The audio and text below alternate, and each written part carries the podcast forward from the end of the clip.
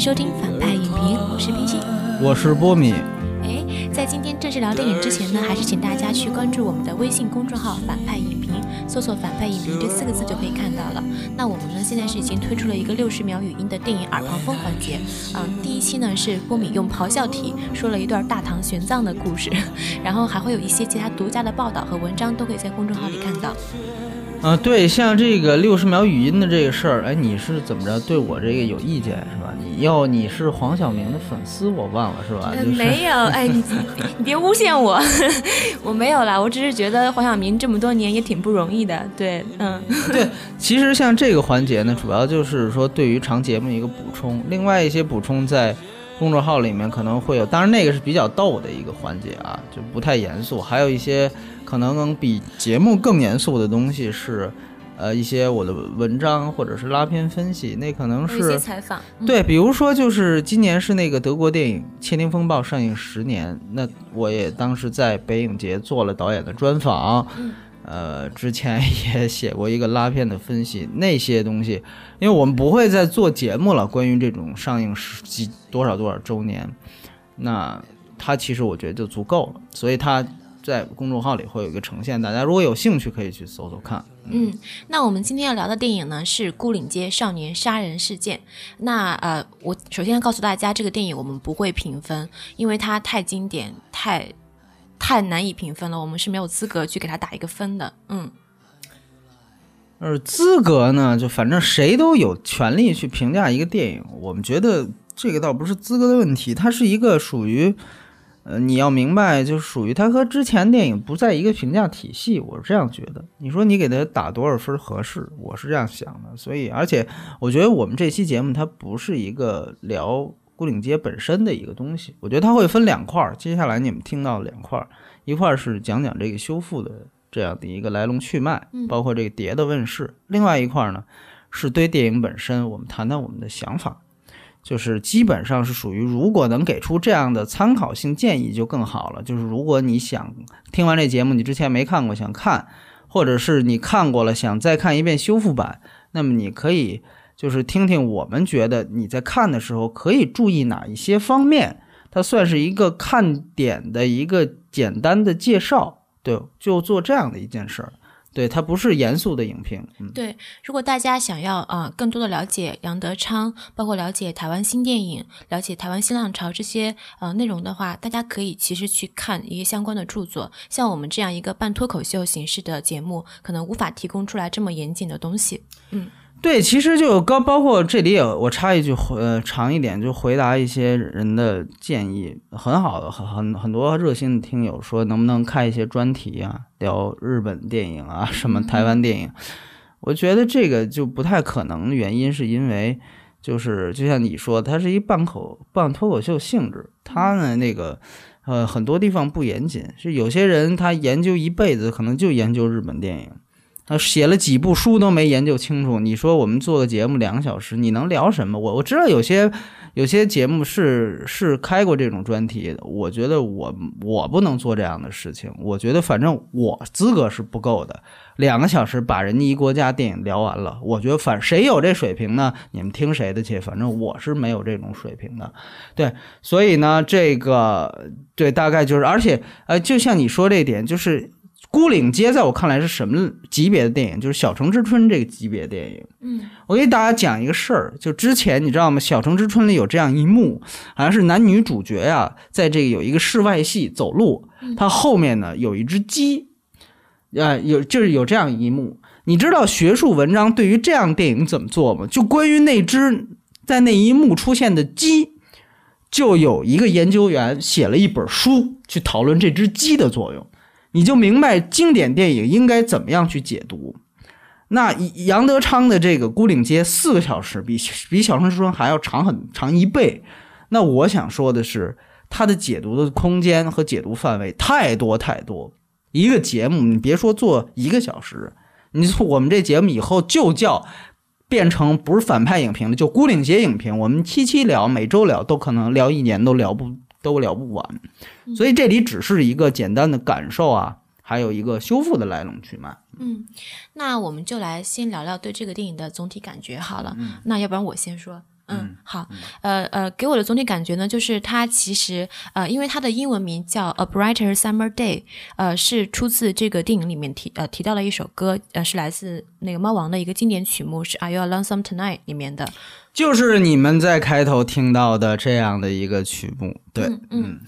呃，但是呃，看完这个电影，所有的人都会知道它一点都不不 bright，一点都不明明媚，呃。这个夏天呢，是夜里的戏偏多，而且讲白天的时候也是非常暗暗的。唯一一次光线比较明亮的是在小四跟小明第一次约会的时候，在那个靶场的戏，好像。唯一的一次光线比较明亮，好像给大家一种是是是对人生主若主初见的感觉啊。那呃，对于这个电影呢，我印象比较深刻的是，他提过了大概两次，还不三次，是说这个台湾的排水系统的事情。有一次是通过那个收音机传出来的，说哎，现在台风来了，那可能海水会倒灌，大家要注意这个呃呃。这个排水系统的事情，就会给我一个感觉，好像说是不管是呃人物的命运也好，还是人物的感情也好，他一直都是在一个被压抑的状态，随时都有可能喷薄而出或者决堤这个样子。呃，那还有一点就是，嗯，这里面提到了眷村。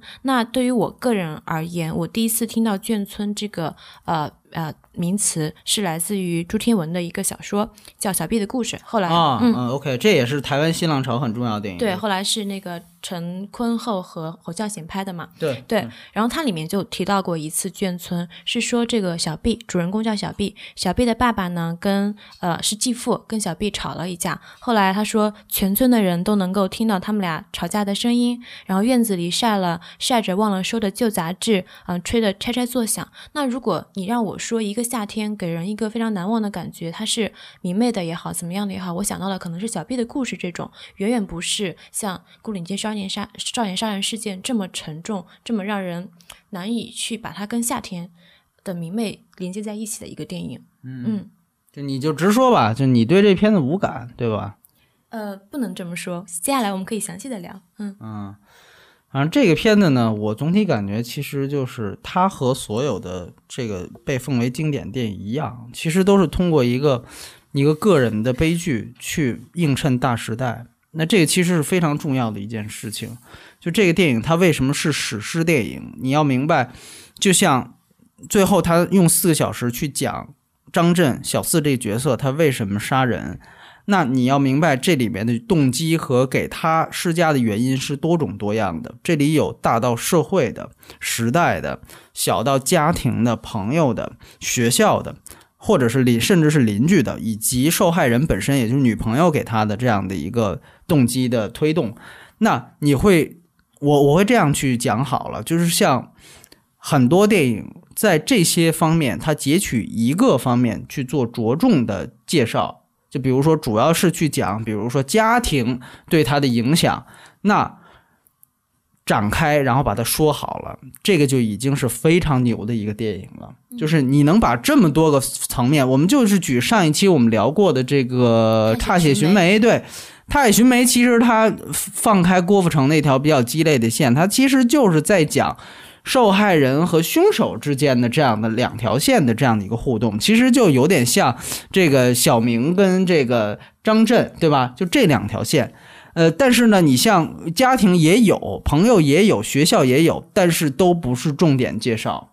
那他只把这两个人的互动讲得很清楚了。哎，你看《太寻梅》就算是一个挺不错的电影了，尤其在现在的电影环境而言。但是《孤岭街》是把所有这个。呃，这个凶手他周边的所有能够影响他的人和事物，全都事无巨细的交代出来，而且他们这些这个环境之间本身是可以形成互动的，就这些施加给他动机原因的这些层面是形成完全的互动的，而且是层层递进的。那么。当这个电影呈现在你面前的时候，你会发现它不仅仅是有关于一个，呃，小孩是吧，心生醋意，然后就举刀杀了这个自己的 miss，不仅仅是这样的一个故事，而是一个时代的缩影，它代表的永远是时代。所以这个其实，呃，是孤岭街最了不起的一个地方。当然，它还有一些很多手法上的一些社会上的一些先锋的走在别人前面的东西。待会儿我们可以简单做一下介绍，但是你要明白，杨德昌他永远是一把刀，一把他用电影在给社会问题做解剖，他永远是这样的一个人。呃，华语以前其实美国有很多这样的导演，西方有很多这样的导演，和他对位比较清楚的，其实有点像那个美国的那个西德里吕吕麦特，就是《十二怒汉》的导演。呃，拍《炎天热舞》什么都非常棒。嗯，你要说有点就是在是题材上对位的是这样的一个人，但是，呃，华语真的，我觉得杨德昌走了之后就再也没有了，这把刀就没有了，台湾就剩下九把刀了。我觉得九把刀拍的也还行啊。那我们这个电影，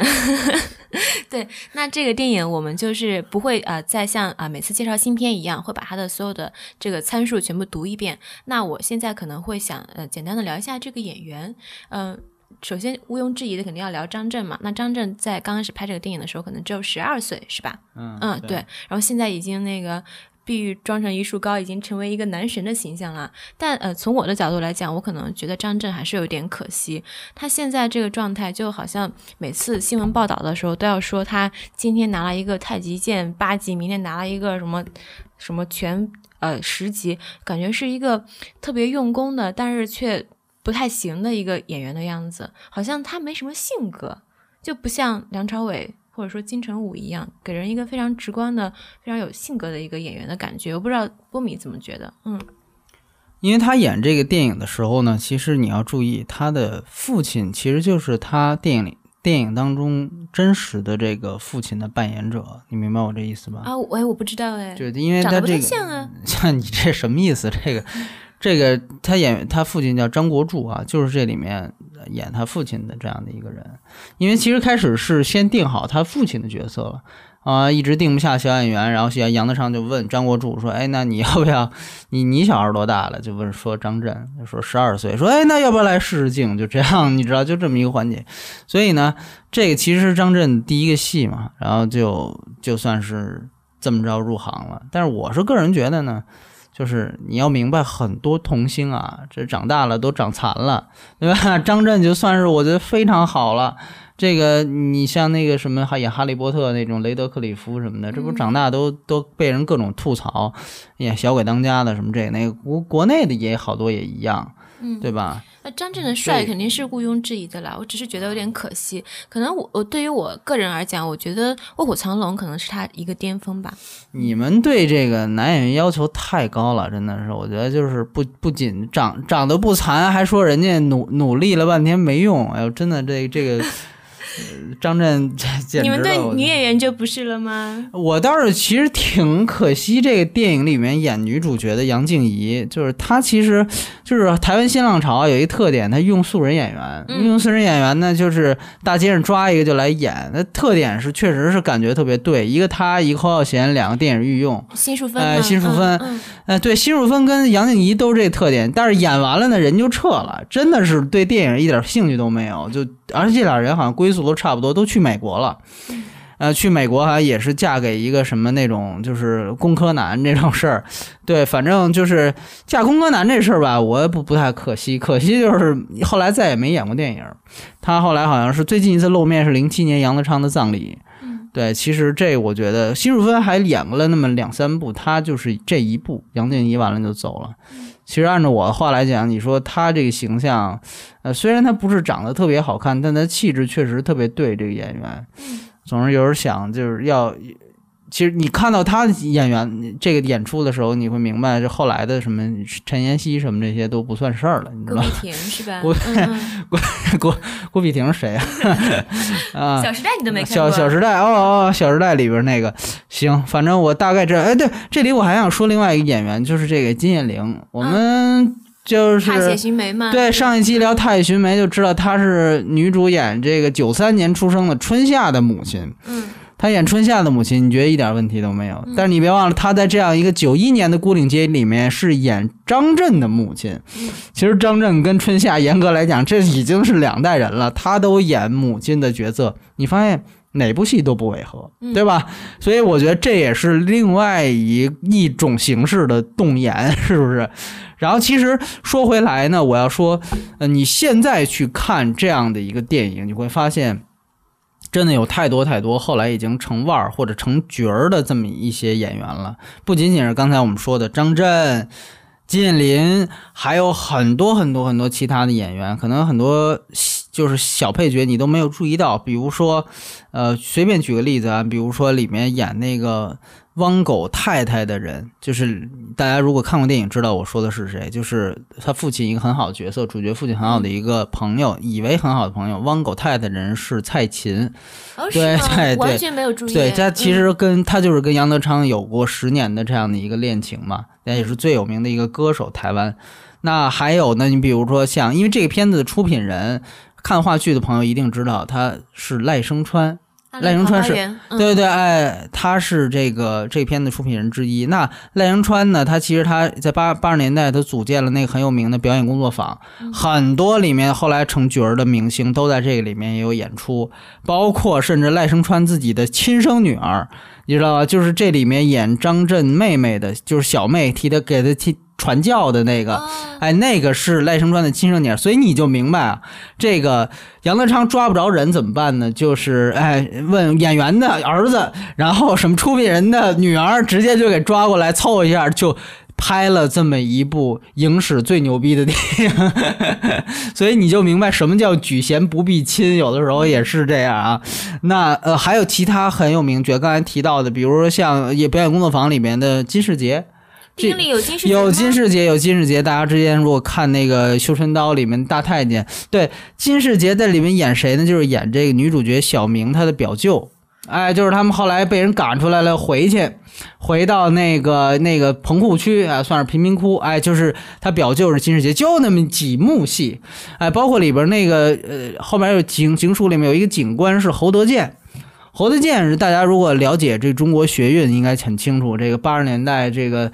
呃，八十年代末风起云涌的那样学潮里面有侯德健起到了非常关键的作用啊。后来也被，后来也被这个被大陆除名，他是这个龙的传人的作作曲。就是你会发现，让这样的一些音乐人演，不仅仅是侯孝贤用过林强啊，还有杨德昌也用过侯德健，所以还有包括像有一年击败巩俐的归来拿到金马影后的陈香琪，就是前两年。那样一个非常有名的台湾演员，后来也成了杨德昌的御用。陈香琪在这里面也有一个小的角色，他是演这个小明，不是和一个医生也谈恋爱嘛？那个医生的未婚妻就是陈香琪演的，哎。所以就这种东西太多，包括里边演飞机，跟张震他们同届的飞机是柯宇伦，这个后来也成了角儿。所以就是太多太多，这是我随随口一说啊，还有很多我们就是你看一遍修复版，你会发现，哎，这个不是那谁吗？你就会有很多细节发生。所以，呃，这个其实就是我们刚才说的看点介绍，大家可以哎带着这些情节，你哎你看看这里边哪个是每可以可能每过十五分钟就发现一个未来的巨星的感觉，所以这是很有意思的一个话题。嗯，哎。那好，那我们就来开始聊一聊这个呃电影修复的问题吧。呃，我其实有一个疑问啊，就是比如说，其实像我了解的，像《龙门客栈》也好，《侠女》也好，在近一两年来都有在修复。那为什么呃，但可能都没有很多人去关注，不知道为什么就是少年呃孤孤岭街这个电影，它的这个影碟修复版一出来以后，就一时很多影迷都会去买，然后一时洛阳纸贵。我不知道为什么会受到这么大的重视。嗯。哎，这个其实呢，就是一来是因为呢，出他的这个碟商比较有名，我觉得可能很多这个原来从盗版走过来的这个朋友都知道，这个 CC 就是美国的标准电影。Criterion Collection 这样的一个呃影碟公司，它基本上成为了一个影迷、小众影迷、艺术电影影迷的一个向往的这样的一个呃膜拜的一个品牌。呃，由于它出了这样的一个戏，所以呢，这个是实际上是一个大家争相追捧的原因。另外一个原因，实际上就是因为《孤岭街》在这之前。不仅是连好的 DVD 版本都没有，它连好的什么 VCD，VCD 当然是香港发明的，就是这些都没有。它最早的一个版本，最能看的唯一的版本就是之前出的这个 LD 的版本，就是大碟，可能很多这年轻朋友都没听说过 LD 的版本，然后也转成过 VHS，就是这个录像带，对，呃。版本都非常早，然后也非常不清楚，所以呢，对于这样的一个电影，刚才说过了，它是可能华语影史最佳影片之一的这样一个电影，这么高的地位，居然就没有任何一个能看的版本。所以，当它出了一个修复版，而且直接一下子就跃成是 CC 来出的时候，那这个关注度就拉到一个空前的高度。所以说呢，这是它为什么受欢迎。但我这里还要说，简单说两句关于这个碟，因为我也是前几天刚刚看完。说句实话，除去这些因素，单纯的就因为我买过很多 CC 的碟，横向比较，我觉得有点失望。一来失望呢，是我觉得它的做的修复其实不是那么好。当然，因为这个素材的限制，你会看到很多段落还是有这种白色噪点，还是有这些这个这个很明显的画质问题。当然，这个没办法，因为呃，它已经是这个最好世界最好的修复机构博洛尼亚实验室来修复了。但是，我觉得有一点让我觉得有点接受不了的是它的音画不同步的问题。我不知道你作为一个不太了解修复技术，你是不是发现这个问题了？呃，我倒是有印象，是说就是比如说那个音乐起的时候，然后人没有说话，这种算吗？不是，就是它其实就是口型和这个人，就是你记得我之前那个耳旁风说这个黄晓明母鸡母鸡的问题，哎，其实就跟这个，但是那个是他自己就现场表演的时候就没说，因为梵语。呃，孤岭街的问题是在于他口型对不上，其实都在于这个问题，你明显看他可能慢半秒。就大家如果注意的话，直接跳到最后那场杀人的戏，就小明说最经典的台词“世界不会因你而改变”那种时候，前面他就说你不要这样的时候，你会发现那个口型和这个声音典型是慢半拍的。这个我觉得是可以调的，而且呢，我觉得所以这个电影它只是做了画质的修复。在音质上基本上没有做还原，这是很多我奇怪。最近我在去年在威尼斯看《咕噜》呃那个《风怪来的人》四 K 也这个问题，音质还是没有任何动，就还是原来那个样子，很糟糕。然后包括 CC 这个版本也是单声道，对于这样一个特别强调环境音的电影来说，这个是非常遗憾的一件事情。那另外一个遗憾实际上是它花絮，也简单介绍一下花絮，因为就三条，一个是杨昌之前的一个舞台剧。叫做可能的结果，这个挺珍贵的，但是画质也是极其感人啊。这个好像据说也有人把花絮单独上传，大家可以找一找，你可以了解一下当时杨德昌这批人的先锋手段。哎，这个话剧其实更能说明问题。可能的结果四十多分钟，但是就是画质特别感人，特别特别差。然后另外一个就是张震的采访，这个是高清的，你看就这几年完成的。刚才接着冰心的话说，哎，张震讲了他。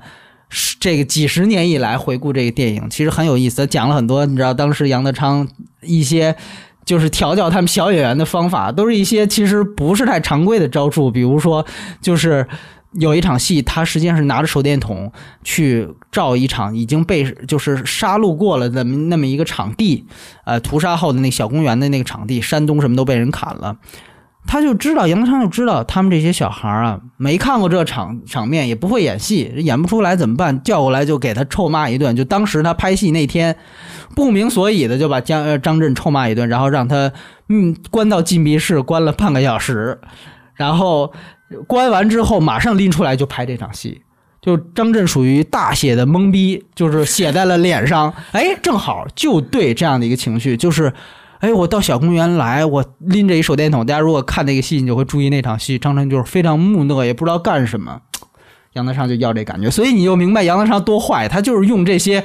呃，很可能看起来不太人道的手段啊，去这个呃达到他自己想要的效果。当然最后效果特别好。然后张震也说，就因此改变了他的一生。他说我原来是一个挺挺开放、挺叛逆的这样的一个挺外向的一个小孩儿，演完这戏再回到学校，就变得真的特别的。就是内向了，包括他也说，最后直到他一直演王家卫的那个，呃，《春光乍泄》什么三大男神聚首是吧？那样一个戏，哎哎，也特别满足像冰心这样的这个女性观众的需求的那种戏的时候，他就说，我在那个时候仍然深受着小四的这样一个角色的影响。你可以去做一个联动，你想，哎，可确实好像有有这个道理。虽然就讲了十八分钟，但那条花絮还挺有意思。然后最长一条花絮呢，是这个讲台湾新电影的《白鸽计划》，是一个纪录片。这个我觉得，如果你对台湾新电影整个不太了解，推荐你把它看一看。它是台湾电影人自己在零二年的时候作为一个回述，但也是比较遗憾的一点是，这样的一个花絮它放在了《孤岭街》里面，但这样的一个纪录片居然没踩到杨德昌。那我不知道你放到这个这里面的目的是什么？因为零二年杨德昌还活着呀，所以呢，就是呃，因为各种各样的原因，他肯定，我觉得这个其实是有点遗憾。但是对于你了解台湾新电影。这一条是比较重要的，尤其你可以和前两年另外一个戏、另外一个纪录片关于台湾新电影的，叫做《光阴的故事》，去结合着看。当然，《光阴的故事》口碑不太好，原因是因为那个主要讲台湾新电影对于其他地区大导演的影响在哪儿啊。而《白鸽计划》这个是《孤岭街》里面含的这条花絮，它讲的主要是台湾。这些人自己去讲内部的当时遇到的审查的原因啊，时代的这个禁锢啊，他们怎么突破这个桎梏，讲的是这样的一个过程。干货和这个就有关于新电影本身，《白鸽计划》肯定是要大于《光阴的故事》的。但是这两个应该在网上都已经能找到资源了。所以我还是那句话，今天我们这个节目不可能只能泛泛一谈。那真正你希望去了解，起码是呃入门级的话。是去看这些花絮，如果再想进一步的了解，可以去看相关的书籍。对，这个是其实关于这个影碟，简单的说了一下，给大家介绍一下。对，嗯，那我想问一下，就比如说像我这种没有买这种啊这个影碟的人，以后还有没有机会在大屏幕上看到它？大银幕的话，首先之前是没放过啊，我得跟大家说，就是在大陆的这个任何放映机构和放映的什么电影节都没有放过。呃，之前这个《孤岭街》的修复版，其实这个很有意思。我在早在三年前就一直在跟这个报道，就是它为什么放映不了。呃，它它这个修复版，其实如果大家我简单给大家介绍一下，它实际上是很有名的一个导演，就是马丁·希克塞斯，美版《无间道》和那个出租车司机导演，他组织的一个修复基金会叫做世界电影基金会。他呢，呃，很早，大概在一一年的时候。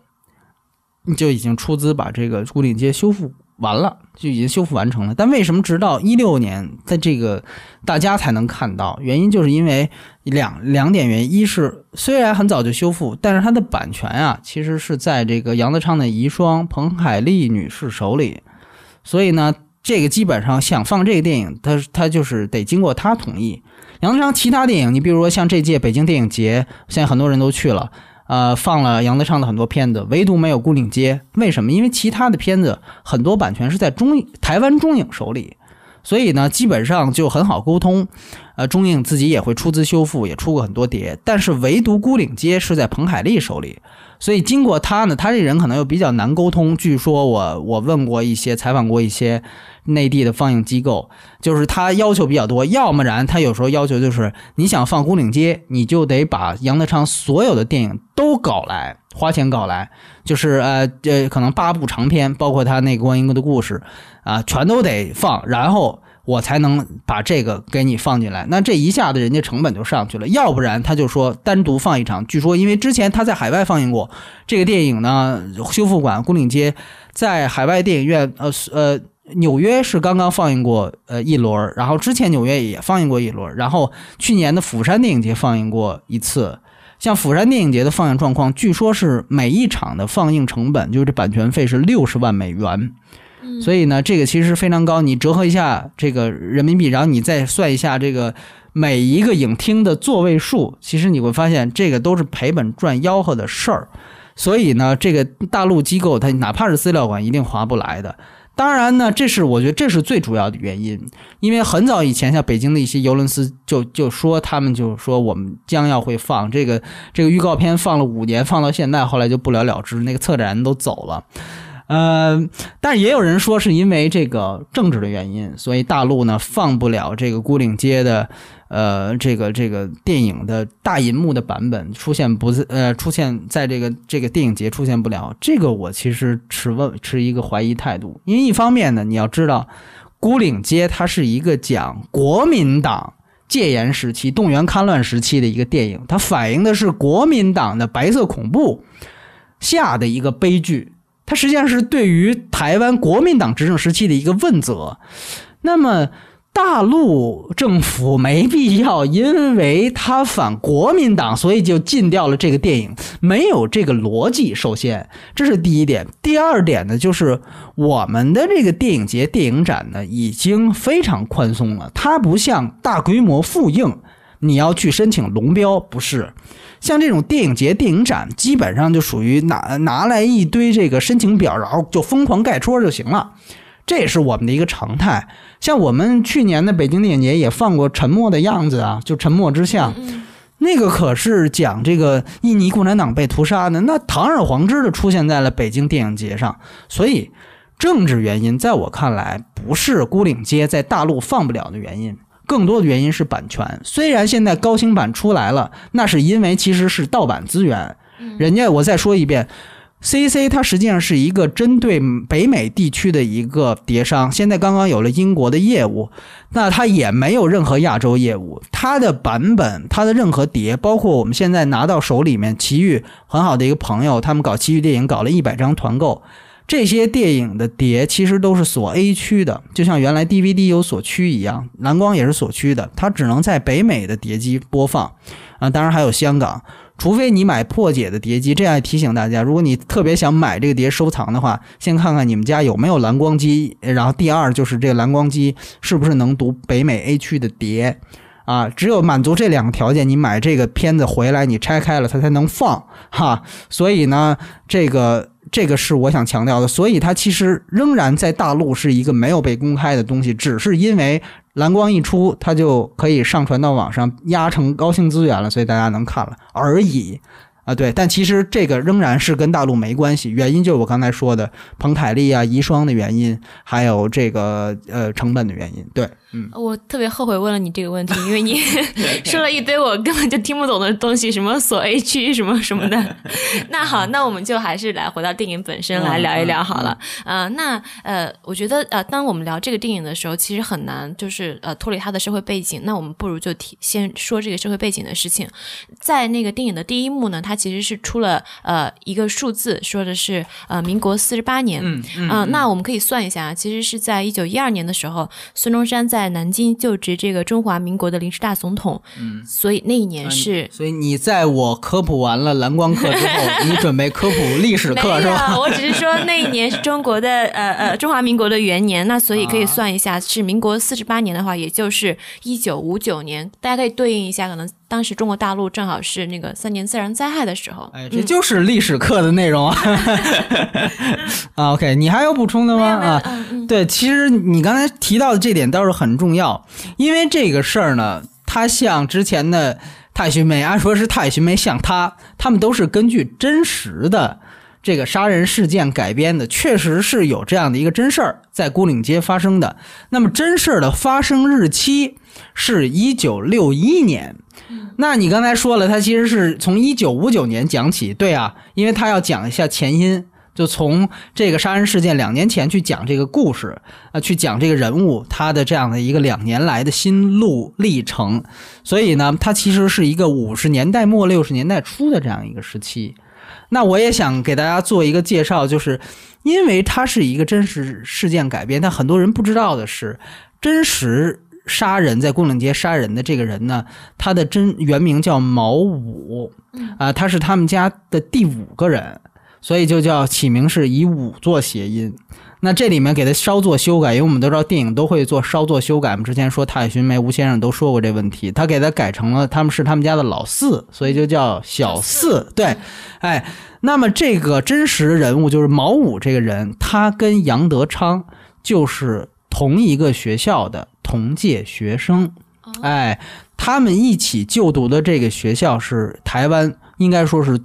最有名的几所中学之一，就是这里面出现过校服的这个建中，哎，是淡江中学吧？哎，反正呢，这个店，哎，我这个还真要查一查啊。这个中学是非常非常有名的，应该现在还是建国中学，就建国中学，它出了很多名人，除了杨德昌之外，其实杨德昌都算里面名气小的，马英九，哎哎，然后丁肇中。都是这个学校毕业的。所以在这样一个非常牛逼的，像对位大陆，我觉得就是黄冈中学、人大附中、北京四中，应该是这样的。那你就想想，那它它实际上一个什么类似于人大附中杀人事件的这么一个事儿，就大家会想，在这样的一个学校，按说是高材生的这样的一个人，他怎么会杀人？所以这个是当时非常轰动的一件事情，给杨德昌，他实际上当时也是十几岁啊，他就落下了一个这个心理阴影，直到他后来当导演把这个片子拍了出来。所以其实很多人可能一就不太了解的是，这个杀人的凶手跟杨德昌是同届同校的学生，他一直有这样的一个情节。然后这个死者。这个父这个死者就叫刘敏，在真实的事件当中叫刘敏，小明的哎，对嗯，所以他叫小敏嘛，就也是取一个谐音，最后就叫小明，对吧？那刘敏的父亲，其实在这个电影一直是一个缺席的存在，没有太交代他父亲为什么没有。在真实的事件当中呢，刘敏的父亲实际上是在国共内战，具体来说是在蚌埠会徐蚌会战的时候，这个呃牺牲掉了一个国军的一个通讯官，好像据说也是为了保护这个机密电台什么的，呃而牺牲掉了，而殉职了。呃，所以呢，你会发现这典型的是一个算是从台湾的视角来讲，算是为国捐躯啊，为国军捐躯啊这样的一个一个身份。所以呢，等于这样的一个烈士死了，那么他的妻儿劳妻儿和女儿就被迫的，就是随着大部队最后撤回台湾，算是一个时代悲剧。那就住在了这个眷村，一个叫眷村的地方。对，所以这个其实是他的一个简单的背景介绍。对，眷眷村，你有什么想说的吗？呃，我我刚刚提过了，就是 OK，OK，OK，对对对第一次听到眷村这个名词是朱天文的小说嘛？嗯，嗯，其实对，就像刚才冰心介绍的小 B 的故故事，事对吧？对嗯这个其实是外省人的一个情节嘛。就因为我们知道新浪潮里面除了吴念真以外，基本上这几个有名的人都是外省人。侯孝侯孝贤、杨德昌，对他们两个好像都有广东梅县背景，所以呢，这个其实是比较大的一个特点。所以你看他们讲这些有关于自己跟自己小时候经历都或多或少有点关系吧。侯孝贤那直接是私人的这样的一个散文诗，对吧？他这个算是议论文，但是也是因为我小时候我同我同届学生犯了这么一个事儿，我把它拍出来。所以呢，其实你会发现都是一个外省人视角和外省人的这样的一个呃出发点，就讲的事儿，它就就是这样。所以说呢，呃，这个也是侯阳电影的一个特别大的特点。呃，大家也可以带着这个视角去看。那另外一个想说的大背景，其实就是讲你会发现孤岭街里面啊，就是无处不在的这种殖民地和后殖民地色彩是特别重的。那这里面其实就有几点，一个呢就是主角住的房间嗯，是日式建筑，对，哎其实题题面有提到嘛，说，对哎，我们以前打日本鬼子花了这么长时间，那现在那个我们却住在日式的建筑里，没错，没错，他其实就是因为他们是从外省人嘛。嗯，我我之前在大陆是抗战的，对吧？结果我到这儿来，我只能住日式建筑。然后其实不只是建筑，大家记得这个电影里面很大的一个剧情推动。后来他从建筑的这个房梁顶上摸出了这个一把刀和一个女人的照片，对吧？女人自杀用的那个刀，没错，没嗯，错，就小马他们家呢是摸出了一一把武士刀，嗯因为是大官儿住的，那他们这就可能级别低一点摸出了一把女人的刀。对你说自杀用的，但是别忘了，最后也是小四用的这把刀。杀了小明，对，所以你会发现这个日本刀这个角色，包括日本这个色彩，在这个电影当中，你结合这个符号，你会发现它有了其他的意义所在，它就不仅仅是一个背景了。而美国作为一个当时日本撤出了吗？美国作为当时一个一直所谓的保护台湾的一个角色出现，它成为了一个后来的一个所谓的殖民者进入进来。你会发现，更年轻的一代大量的被美国的文化符号所影响，比如说猫王，对吧？里面就有一那个他的好朋友叫小猫王嘛。然后包括里面不断出现，因为这里面不断就地盘纷争的一个很重要的据点叫做小公园，你会发现小公园的这个窗户上永远是有这个呃蒋美联合的旗子，就是青天白日旗和这个呃星条旗串起来的这样的一个装饰。永远出现这样一个装置。所以你会发现，猫王也好，这些你刚才提到这首歌曲也好，甚至这个英文名也好，这个电影英文名也好，它全都来自于美国的流行文化。所以你会发现，老一代抗了抗战，抗了日本，然后住的是日式房间，摸出了日式的武士刀，又有美国的这样的一些流行文化真正的影响他，然后你再加上这些人是外省人的背景，他是从大陆去的，你可以说从这样的一个简简单单的杀人事件，就可以看出台湾当时处在了一个什么样的位置、时代位置和。政治、地理、地缘政治的位置，那就是一个夹缝的位置，夹在了三股大国的势力之间：日本、美国和中国大陆。所以你会明白，这种夹缝和这种不断的受到这种强势、呃外边强势文化的这种不断一一一段一段的冲击，你会明白台湾到底是一个什么样的位置。好像是一个简单的杀人案，但就说说它的背景，你会发现。如此的信息量高能，对不对？所以说这个其实是它的一个很重要的大时代背景。那对，然后我想说的另外一点啊，再补充一句，就是这个电影你要明白它的整体基调一定是环境大于人的。嗯，那么我其实呢，这个从这一点来说，真的，我第一次看的时候，其实就。印象最深刻的一点就是关于他的那个坦克的那一段。嗯，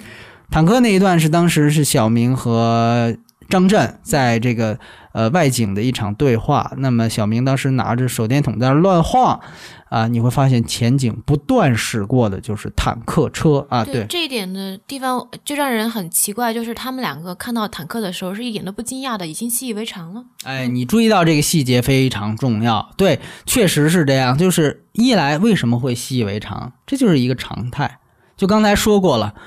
呃，孤岭街所处的时期实际上是标准的官方意义上来讲叫做动员戡乱时期，是。台湾是实际上，大陆这边也说这个时期，呃，国民党是在那边搞白色恐怖，因为他们在这样的一个时期，他做两件事情。第一件事情就是绝对意义上来讲得要反特、反共啊，防渗透，嗯，这是防守。第二就是要预预谋呢反攻大陆，这是在这个时期最大的特点。那么，所以你就明白。不断的会有这种，包括他父亲在里面遭遇到了一长段的这样的一个审查被审问，他实际上也跟这个时期的白色恐怖是有关系的。所以那个时候不仅仅是大陆反右文革啊，台湾那边也不太平，主要是搞了也是搞了一些这种类似于清洗的运动。那么这也是更大的背景是冷战，那冷战促成了动员戡乱时期，然后像刚才提到坦克也好，这里面不断出的士兵也好，靶场也好，刚才。冰勋提到的这个都是反映台湾当时不断的在操练这种这个军军备啊，呃，加强军备，操练士兵，准备反攻大陆的，做了这样的一个呃一个一个企图的一个反应。所以呢，这个电影其实看似是一个小的杀人事件，它讲的其实是台湾当时冷战背景下的一个缩影，这是很重要的一个背景交代。嗯，对，就补充这么一点，对。那呃，说到背景，其实我我会想说，其实呃，整个电影它也是因为这个背景，所以奠定了一个基调，那就是呃，上一辈人一直都有一种浓浓的说不出口的思乡病，就他不会说，哎，呃，我非常的想回去，我非常想念大陆，但他其实又是无时无刻不在说这个事情。比如说他们会提到说，哎，你看这个啊，我们的排水系统不好，但是你知道吗？那个青岛的排水系统就很好，因为那个是当年德国人建的。比如说他们走在路。上，然后看到一个建筑，哎，说，哎，你看这儿是不是特别像汉口？是这种，对。然后包括呃，说到呃服装上面，比如说这个妈妈，她每回呃去参加这个呃社交活动的时候，都穿的是旗袍，对，就是说说上海话，其实是对上海的一种怀念嘛。那比如说跟大姐不同，就是他们家的大姐是买了件新衣服，是按照杂志上最新的那种洋装去。去设计的，要做了一个一样的这个衣服，就所以说你看，就是上一辈一直是那种藏在心里说不出说说不出口的乡愁，然后新一辈的人就已经去拥抱新世界了，有这样的一个两代人之间的隔阂存在。嗯嗯，我其实倒觉得他其实只是一个外省人的一个就是必然的一个生活状态，你懂我的意思？如果他比如说不穿旗袍，他去穿一个洋装什么之类，大家可能反倒觉得你说这代人，但是他的行为举止不是这个样子，大家会觉得有点出戏。呃，包括你提到乡愁这个问题，他不是里面安排这个余光中念一首这个诗，对吧？他不是这样做的，他实际上我个人感觉这就是呃很多人喜欢杨德昌的地方，也是我喜欢他的地方。他从来不泛滥情感，他的所有的这些东西其实都是客观交代出来的。你不觉得吗？他是客观交代出来的，就是说，我个人觉得很好的一点，就比如说他的父亲张震的父亲。一急了，一着急就会骂街的时候就会飙粤语。那其实这个在我看来，可能就是一个可能被解读出乡愁的一个东西，因为你一着急，你就会好像是飙家乡话一样。但是他实际上早就已经远离了大陆。那这是一个客观上的东西。我主要是为了呈现他着急，可能为什么着急啊？觉得被汪狗骗了，或者说被审查了等等，或者跟金燕玲吵架了。这实际上是有一个剧情的推动。但我客观上，我把这个东西说出来，他绝对不会喧宾夺主，或者说我单独设一个环节。虽然我四个小时我可以任性，但是我单独设一个环节，我去搞乡愁，像军中乐园一样。虽然军中乐园我很喜欢，就像太寻梅一样，但是你会发现在孤岭街面前，他们多么渺小，就在于军中乐园就会拿一个妈妈给给我纳的一个老布鞋，对我在那儿哭。对这种情节，在杨德昌这儿绝对不可能发生，他永远是非常冷血的，非常有结构性、非常有逻辑性的去。讲这样的一个故事和它的背景的关系，那在这个讲的关系过程当中，如果它呈现了，比如说美国的印记、日本的印记，那还有冰心说的大陆的印记，那它是一定或者客观的交代的。所以我觉得这个其实是。平衡的非常好，非常好。对你说的这个细节也很重要。对对对，这个其实是嗯，稍微补充一点。嗯嗯，那聊完了背景，我们可以稍微聊一下呃里里面的人物。那我可能要提到的是呃我最喜欢的一个男性角色是 Honey。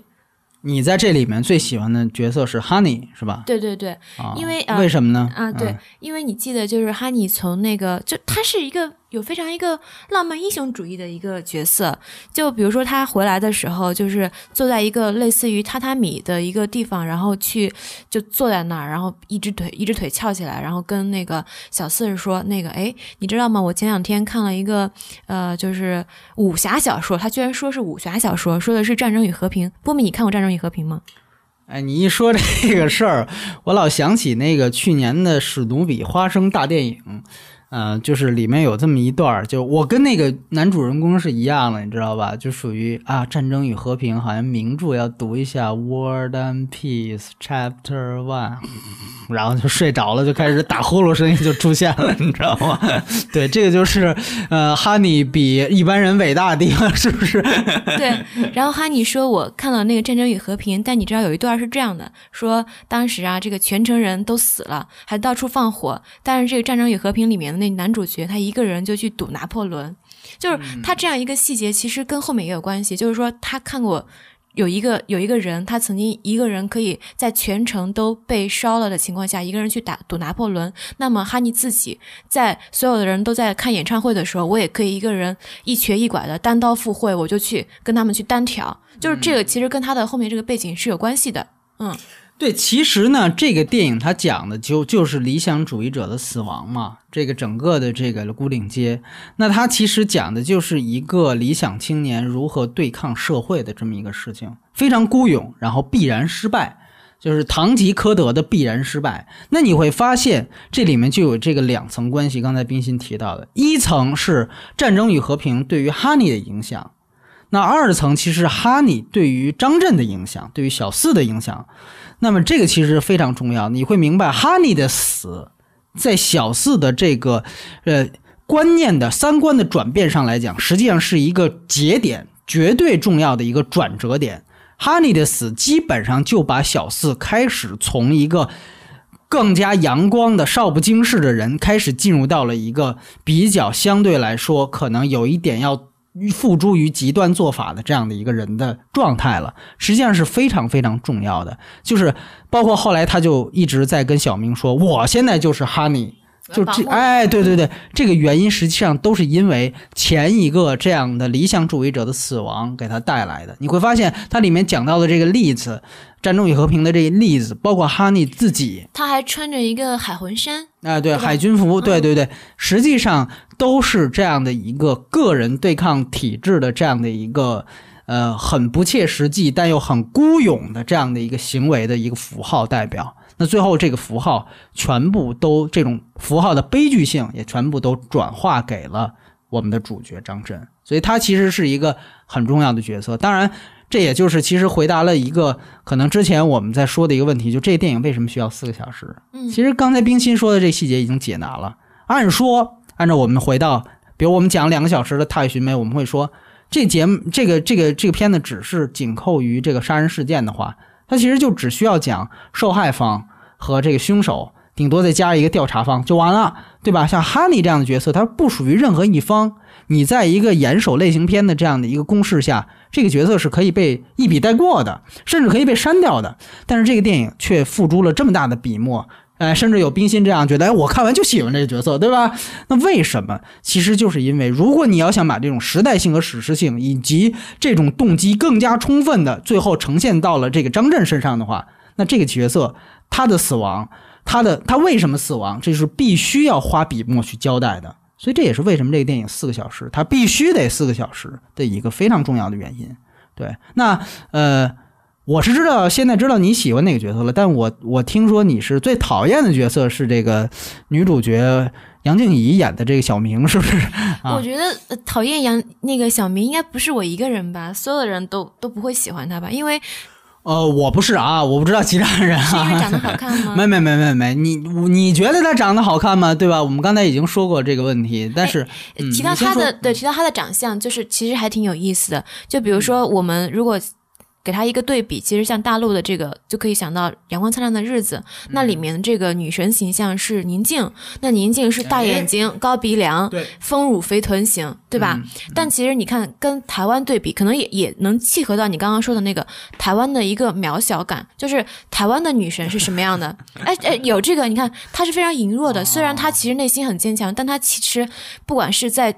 跟任何人相处的时候，他都是一个哎我见犹怜的那种感觉。然后你看他的长相，他是标准的丹凤眼，哎，对，这个是对对对对，是完全不是那种大眼睛、高鼻梁的那种感觉，他是很白丹凤眼。那呃，说到这个呃呃小明啊，那。怎么会不讨厌他呢？你想，如果没有这个小明的话，假如就没有这个人物，那哈尼就不会死啊，那对吧？他肯定还在小公园里当老大。那呃，山东也不会死。那张震应该是在建中里面非常拔尖，当他的小男神，呃，或者是已经考上了日间部，然后还有一个富二代的这个哥们儿小马，对，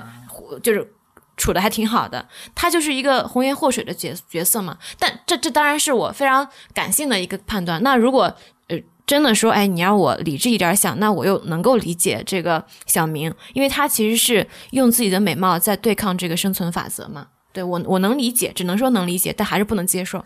其实呢，呃，不能说对抗生存法则，我觉得这就是它的生存法则。对，就其实本质上来讲，呃，最后杨德昌也交代很清楚了，通过人物的台词，小明本身就像这个体制的代言人，嗯或者是这个社会法则的代言人，他本来就是这样的一个极其变通的、极其复杂的这样的一个一个一个东西，尤其是在一个年轻人，就张震那里，他可能没遇上更复杂的事儿，毕竟还是一个未成年人嘛，没遇上更复杂的事儿，可能遇到小明这样的一个，因为我们刚才也讲了他的背景，你也提到了，对吧？他实际上他的父亲他非常悲惨的一个身世，父亲呃算是为国军捐躯，然后孤儿寡母来到台湾。真的是做羁旅一样，就是真的是这个这个到处被人赶，这里面直接拍出来到处被人赶，嗯，就是因为他母亲体弱多病，他自己身身体也不好，所以说这个住在人家那儿还要让人家垫付医药费，那人家赶你其实情理之中，但是作为他来说，他就是漂泊的，漂泊的。大的漂泊感是从大陆就这么没有任何太多选择的漂泊到了台湾，小的小的漂泊就是到了台湾之后还居无定所，到处流浪。那你会明白，在这样一个急需要，还她是未成年啊，她是个小女孩啊，这个时候就形成了一个她极度缺乏安全感的这样的一个性格特点，所以当然又长得好看，那自然就会有这样的一个一个行为发生。他实际上就像你刚才说的，他找任何的人，你提到的小马，包括之前的滑头，包括小医生。小医生，其实都是有目的的，对不对每？一个目的都很明确，找小医生是为了给自己看病，给妈妈看病；找小马是提供住处；找哈尼是找一个老大儿罩着自己；然后滑头是一富二代，就每一个的指向性都非常的明确。对，嗯，可能就确实可能对于张震来讲，可能是那种真正单纯的互相吸引，因为张震的颜值比较高。对，我 我们就不妨把它理解成，呃，唯一的一次是少男少女的情不自禁吧。对对对，所以其实你会发现。这里面是有他真正自己的一个悲剧性所在，就他不可能只是我单纯的去谈一次恋爱，他要考虑的东西更多。就像你说的，他不跟小医生谈恋爱，他妈妈的这个医药费就没有人解决。但是你你有一段我其实挺不能理解的，你记得吗？当时小医生跟他说：“哎，我现在要那个有一个未婚妻，其实已经来了。他表现的很伤心啊，为什么？但是你会发现，哎，这个就是杨德昌很高明的地方。他表示了很伤心之后，这个医生的回答是：啊、虽然你是小孩儿，你不懂这些事情，但是我告诉你，医药费的事儿啊，你不用担心。哦，哎，所以呢，你会明白，它就是生存法则，它是这个世界，或者说以张震为中心的这个世界最务实、最现实的那个符号，它是一个极端。所以最后小四把刀日本刀捅向这个人的时候，其实是捅向这个极端，就是飞蛾扑火。所以你会明白，他是一个哈尼是另外一个极端，刚才说到了，是一个绝对理想主义的极端，而而小明是另外一个极端。所以当另外一个极端死了之后，整个天平就向现实这部分倾斜，最后导致了这个张震的这一角色以这样的一种方式飞蛾扑火。所以小明这个角色他本身也是悲剧的。呃，其实这个我我再插另外一个细节，你要明白，就是很多个你觉得你刚才提到一点，就好像没有他这些人好像就应该平平安安的过下去。但其实你会想，我觉得这就是杨德昌厉害的地方，他在这个剧本能够做到滴水不漏，是在于他好像给你了这样的一个遐想空间。如果怎么样，那就不就就不会发生这样的悲剧。我举一个我看到的例子，就是这第二遍看的例子，就是他最后那个去试镜，你记得吗？他前面去试镜，然后到张震最后要杀小，呃，其实他要去赌小马，他要去赌小马之前，他又回到那个片场，嗯，还把那个手电筒落在那儿了。待会儿我们会说符号的问题。他落在那儿之后，这时候那个导演还是场务过来跟他说说，哎，那个小伙子那天跟你来那小女孩呢？说你叫他来演啊，我们当时其实觉得他合适，对吧？说哭就哭，说说哭就哭，对对嗯，说我们其实后来真去找他了，因为他不是留了一个地址吗？当时嗯结果发现他搬家了。说这个要是是吧，要是没搬家，那你会忽然，我当时就会有这样一念之想。你看，即便是到小明这个戏被杀之前，这林林被杀之前。好像都有这么一个可能性，就是如果他当时要被选中了，对于他这样的一个底层人士来说，去演这样的一个电影，可能就是另外一个状态了，是不是？但是你会发现，好像搬家是这么不凑巧，你会想，但是搬家又是必然。就像我刚才说的，他们孤儿寡母，身体又不好，这些都是必然。然后孤儿寡母寄住在人家，又垫付医药费，被赶走也是必然。所以你会发现，好似有这样一个可能性，但你自己一想，自己就会把这个可能性堵上。包括这里面展示的阶层问题，待会儿我们会谈。我觉得这其实是很有意思的事儿。嗯，被你这么一说，好像杨德昌在有意无意的拍一种宿命感。对的，对的，对的，嗯嗯，那好，那我们来呃，除了这个人物以外，聊聊其他的东西。那我想问一下波米，呃，你第一次遇见杨德昌的电影是在什么时候？第一次应该是看一一，应该是对，我记得是，嗯，哇，还真的是很凑巧，就是我在零七年的时候开始有了意识了来看这些经典电影。当时我在上高中，那零当时七年还上高中啊，波米好年轻啊。对，就是肌腱零式动眼是吧？哎，这个呃，我你这一一打岔我都不知道，说这想起来了，就是我大概在零七年的上半年连续看了他最经典的这两个戏，一个是《一》，一个是《孤岭街》。那看完没多久，就在报纸的一个小豆腐块儿上说，就是杨德昌导演去世。我当时其实非常惊讶，因为他其实很年轻呢，去世的时候五十九岁还是多多少岁很年轻啊，就是我们一直觉得他还能够继续拍很多很多的经典之作，包括后来看到他那个动画片，因为杨德昌是一个特别喜欢画漫画的人。他他其实漫画功力，咱就不往宫崎骏那儿吹了，他应该是华语里面非常高的一个人，所以他最后终于想放想拍他的动画片，结果没没拍成就去世了。我就真的不知道，如果还能拍出来，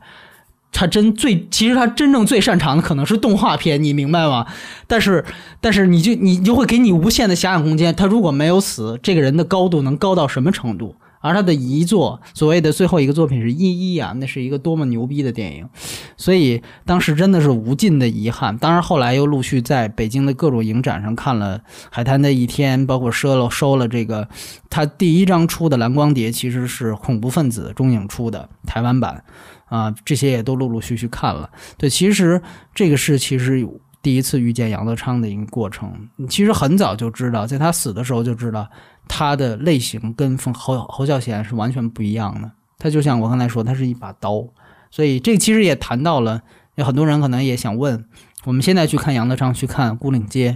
呃，他到底杨德昌的一贯一贯的电影风格在哪儿？对，其实我觉得这是很重要的一个议题。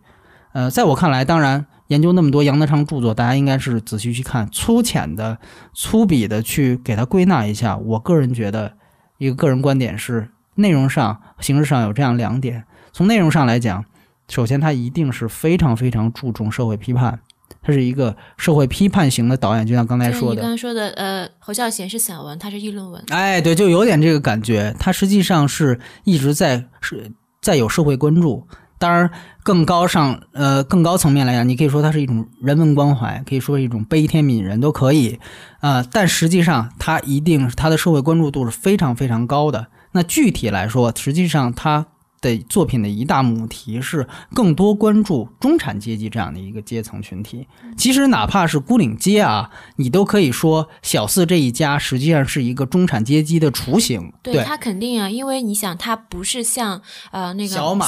小马一样的官二代，也不是这个呃滑头一样的这个富二代，对对对他也不是像那个比如说小明非常穷，还有那个小猫王，他家是做裁缝的，跟他们都不一样。他爸爸其实是公务员，妈妈是老师。对对对对，其实呢，这个更偏向于一个知识分子家庭和工薪阶层。那后来台湾社会呃经济腾飞之后，他们其实成为了一个中产阶级嘛。所以其实你会发现，杨德昌一直是关注这样一部分人。呃，一一当然是一个集大成，那个基本上就是中产阶级焦虑。嗯，在形式上呢，你要明白，他之所以作为台湾新电影的干将，台湾新电影又是上世纪电影新浪潮运动当中的啊、几个浪潮之一。当然，法国最先，法国新浪潮最先。所以在这样的一个大背景看，杨德昌他在形式上和电影技法上又是有很多新浪潮的影子。和一些，比如说后来，呃，意大利一些现代主义的手法的借鉴。当然，这些现代主义手法借鉴更多是在呃恐怖分子那样的电影里面，在《孤岭街》里面，我个人觉得很有意思。它实际上是他七部独立长片，他拍了七部独立长片。呃，那个《光阴的故事》，他是拍了其中一个短片。七部独立长片当中，《孤岭街》恰巧是那个中位数，就是前面三部，后面三部。我觉得就像这个数字一样，它也是杨德昌在形式和内容上的一个平衡的极致。如果说一一是他杨德昌对于人生感悟和他对于中产阶级的一个终极思考的一个论文综述的话，那个真的是把中产阶级都扒干净了。我就不知道为什么很多人觉得看那个电影是，比如说一悲伤就拿一出来看，呃，就是我觉得这个落脚点真的是非常错啊。那那电影非常锋利的，如果是一一是集大成的话，《孤岭街》它是一个完美的平衡之作。所以这个其实是我觉得，就是怎么讲平衡，就是它既有先锋手法，但是绝对不喧宾夺主。嗯，有社会关注，但确实是就是刀刀见血。所以你会明白，这个是这个电影能能够，哪怕从杨德昌的电影当中脱胎出来，成为了华语影史最佳电影的一个很重要的原因。那你具体来说，像这里面的社会问题，它的问责，你会发现，就像我开始说感触的一样，它是各个方面。但是你会发现，它层层递进，递进到最后，可能就是父权对他的影响。你会发现，被害人和凶手两个人的父亲都在这个事件当中，其实起到了最大的作用。虽然他们都不是，都都好，看似跟这个事件一点关系都没有。你要明白，小明他的父亲一直是缺席的存在，父权是缺席的，所以他才会无助，他才会要找靠山，他才没有安全感。他从小就没有父亲，他强化了他的不安全感。那么这是小明的原因，他导致了他这样这样去处事。那么。呃，张震的父亲那可能更加明显，里面就是他的亲生父亲演的嘛，更加明显。你记得有一那个这个电影有两个，有一个平行，有一组平行对照非常有名，就是骑车那段戏。对，是推车子是吧？嗯，对。就第一次是张震第一次挨了骂，然后他爸爸挨了学校的骂，对，挨了学校的骂，他爸爸去据理力争，说，哎，你记大过就记大过，然后出来还推着车子跟张震说，呃，我告诉你啊，做人就要有底线，要要有这个坚持原则的，对，嗯。然后第二回就是张震好像是跟那个医务室的人就是骂了个脏脏话，对，又被叫过去训，对，这会儿他爸爸就怂了，对，然后回来的时候两个人又推着自行车往回走，然后张震还想跟他爸爸说，哎，上回不是你教我的要怎么怎么样吗？对吧？然后他爸爸就说了一句，哎，我要是把这个烟给戒了，咱们家是不是就能少一项开支？对对对，就是他你会发现，呃。第二场戏，第一场戏是明媚的，是在白天；第二场戏夜里，然后他讲的话也是很务实的，对吧？就是我把烟戒了，我能省多少钱？这是最务实的话。你会发现，这个电影其实它就是一个像那个此消彼长的这样的一个过程一样，就是原来可能，呃，现实是呃百分之十。理想是百分之九十，这是电影的开始，所以会有明亮的靶场的戏，遇见初恋，然后会有父亲的坚持，这个前面都是如此的美好，还有哈尼这样的一个形象，对吧？然后渐渐的，在这四个小时里面，呃，此消彼长。现实慢慢吞噬了现实的黑暗，慢慢吞噬了理想，最后变成就像其实为什么我说希德里吕麦特，原因就是因为他就像那个十二怒汉一样，嗯，开始，但是那个是反过来，是光明最后赢了，对吧？开始是一比十一，最后是十一比一，最后十二比零。这个电影则是一个完全的反向，你会发现开始明媚的戏那么多，你明白第一场戏的时候。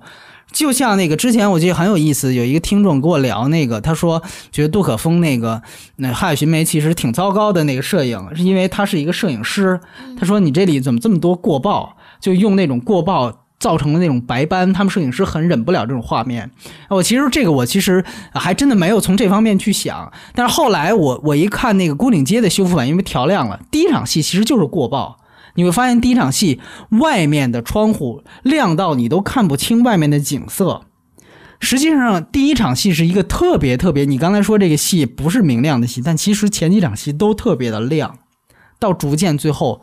这种理想的光明被现实吞噬，就是这样的一个从十一比一到最后一比十一的过程。最后那一刀把整个的事件推向黑暗。所以你会发现，虽然它包罗万象。啊，讲了这么多的事情，但其实它的结构和这个程度是特别清晰的。而我还想补充一点，你刚才提到了宿命感这个问题，为什么这样的电影我们说它有史诗性？其实往往都是通过宿命感体现出来的。你记得《教父》为什么牛逼？《教父》也是这样的一个，他他的真正的我觉得戏演不在白兰度，而在埃尔帕西诺演的 Michael 身上。就这样一个本能可以逃脱出黑帮的，我是一高材生。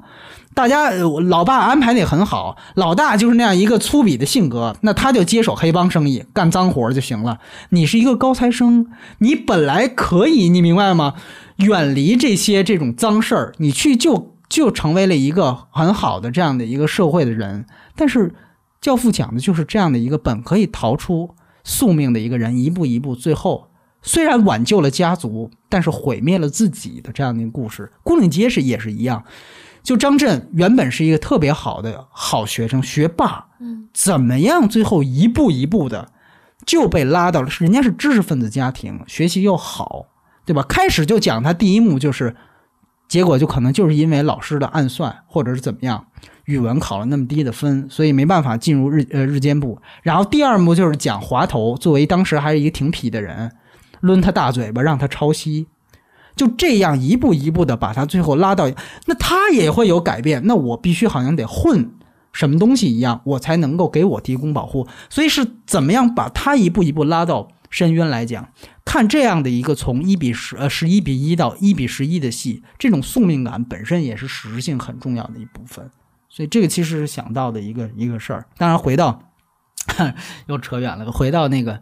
杨德昌的话题，所以这这也是他的社会问责呀。他通过这样的事情去去询问，包括你会发现这里面最呃明显的一个东西，就是其实你刚才提到的小马和小四的关系，对吧？小马是一个警备司令的儿子，是一个官二代；小四实际上是是一个工薪阶层，是一个这这样的一个普通家庭，你就会明白他们的阶层性。最后，其实小马去泡这个小明是整个事件爆发的一个导火索了，算是对吧？那这个导火索你会发现它有鲜明的阶级性、阶层性。其实就是这个电影的安排，让我当时觉得还挺诧异的。他是怎么安排的？是，呃，小明呃枪走火了。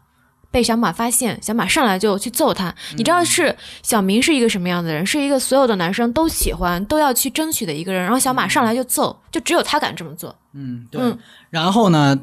然后他也根本就不不当回事儿。对，然后结果小明最后还我们知道是他求着小马说让他妈妈在他家上呃工作，然后他住在他们家里。对这个其实你你可以这样想，你可以脑补一下小四这个角色会怎么想，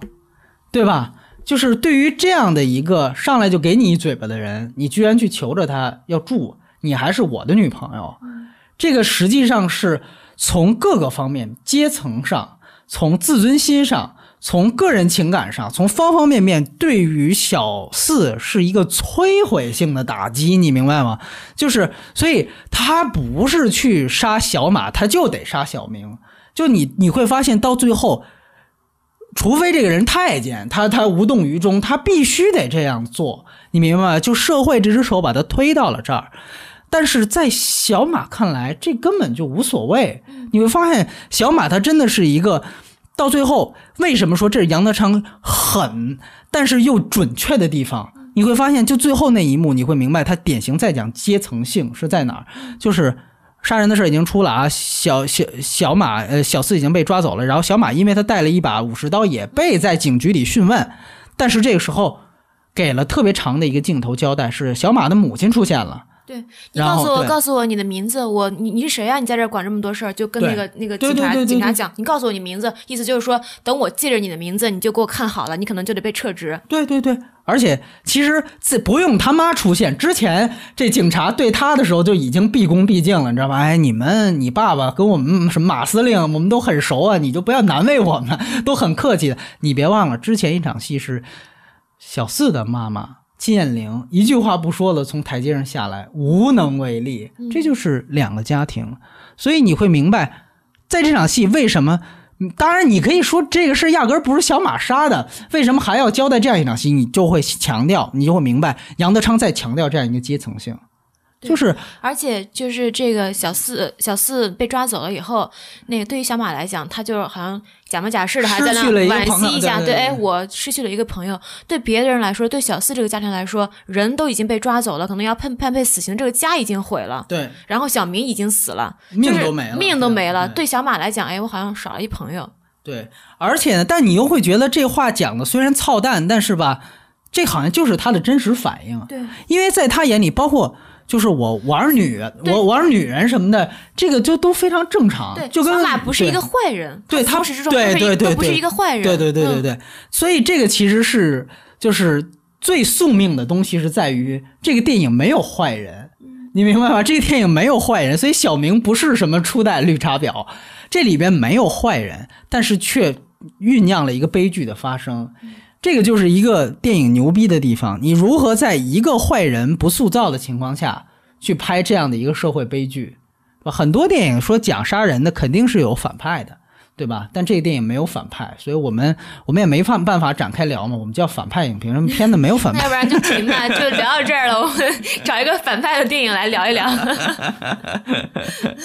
对我我最后再说一下，包括这里面刚才其实说到还有很多，比如说小的点了，你会发现，呃，梁德昌一直比如说他反宗教啊这些东西，在这里面也有，就像刚才说赖声川他女儿演的那个，呃，给他布道的那小妹，哎，对，其实你会发现最后就是宗教无用嘛。我给你约好了律师，你来啊！哎什么律师、牧师，你来啊！我就是等待着拯救你，我我等待着好像一种解脱。最后，他其实一个平行蒙太奇嘛，就是最后交叉剪辑，呃，小四最后没有去约好的这个牧师去跟他见面，但是他好像某种程度上也进行了解脱。他这个解脱就是去杀了个人，对吧？包括其实你要注意到，包括这个 CC 这次出的盘面，它盘面上有一个非常其实是暗示性的一个剧照，就是在他。去出门去要做杀人这件事情之前，当然他要赌的是小马。他去要赌小马之前，他在他们家，因为日式那个房间房梁比较低，他把双手挂在了那个房梁上，就像一个呃耶稣的这样的一个受难的动作一样。你结合之前呃